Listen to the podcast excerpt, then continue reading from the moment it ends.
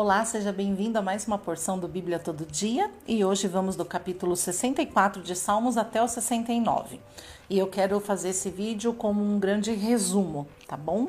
Então, o capítulo 64, Davi exa sabia exatamente o que o inimigo estava fazendo e estava dizendo. Da mesma forma, nós também precisamos reconhecer as estratégias de Satanás quando ele nos ataca. Como um leão, ele vem para devorar, e como uma serpente, ele vem para enganar. E uma das principais formas de atuação do nosso inimigo é a acusação. Você tem se sentido acusado? A Bíblia fala que nenhuma condenação há para aqueles que estão em Cristo Jesus. Então, se entregue a Jesus. Entregue a sua vida, a totalidade dela, todas as áreas. Davi compara aqui a língua dos seus inimigos como a espada e suas palavras como flechas envenenadas. Davi sabia que o coração humano é um abismo e que há sempre novos perigos dos quais precisa escapar. Então, desse modo, ele buscava constantemente a sabedoria do Senhor ao tomar as suas decisões.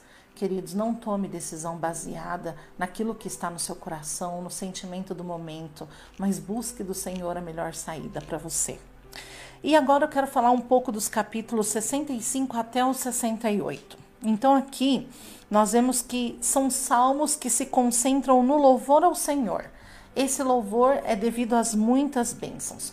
Bênçãos da natureza, bênçãos por sua bondade, é, bênção é, sobre a, o Deus da criação, sobre a aliança que Deus havia feito com eles. Os salmos reconhecem sempre a nossa dependência no Senhor para suprir as nossas necessidades espirituais e materiais. Então, se aqui no capítulo 65, nós vemos a natureza louvando ao Senhor. No capítulo 66, nós vamos ver que os homens estão sendo atraídos para essa adoração.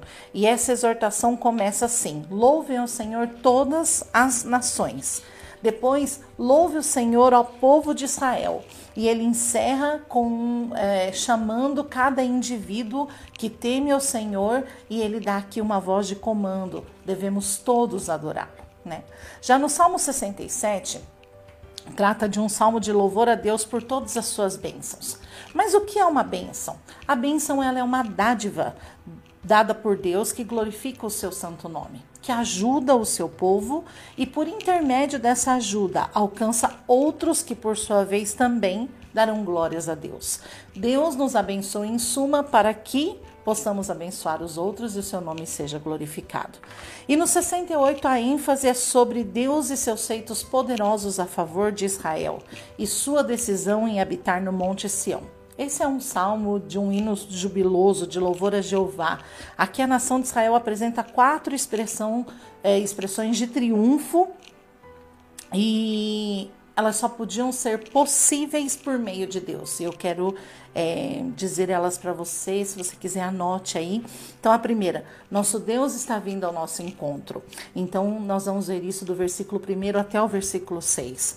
Nosso Deus está marchando diante de nós. Nós vamos ver isso do versículo 7 até o 18. Nosso Deus está habitando conosco, do versículo é, 19 até o 27. E nosso Deus recebe tributos universais, do versículo 28 a 35. Aqui nesses versículos, Deus derrotaria o Egito, um inimigo de longa data do, dos israelitas, e enviariam pessoas para a nação, a fim de ajudar Jerusalém a pagar os seus tributos. E por fim, no capítulo 69, sem dúvida nenhuma, esse é um salmo messiânico, é atribuído a Davi e apresenta muitas semelhanças com o Salmo 35, o Salmo 40 e o 109. Mas o curioso aqui são os versículos 35 e 36. Vamos procurar aqui.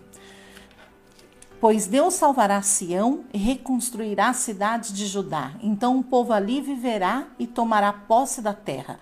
A descendência dos seus servos a herdará e nela habitarão os que amam o seu nome. Fala de momentos que Judá precisa ser reconstruída. O seu povo sendo levado para casa, fala de um momento em que os bêbados cantam sobre suas portas.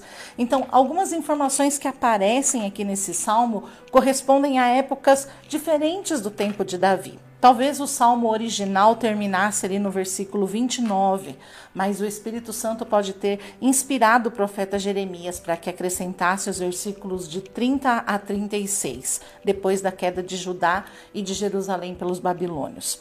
Então a coleção de salmos é uma coleção viva e alguns salmos foram sim adaptados para novas é, ocasiões, mas nunca deixou de ser inspirado pelo Espírito Santo. Amém?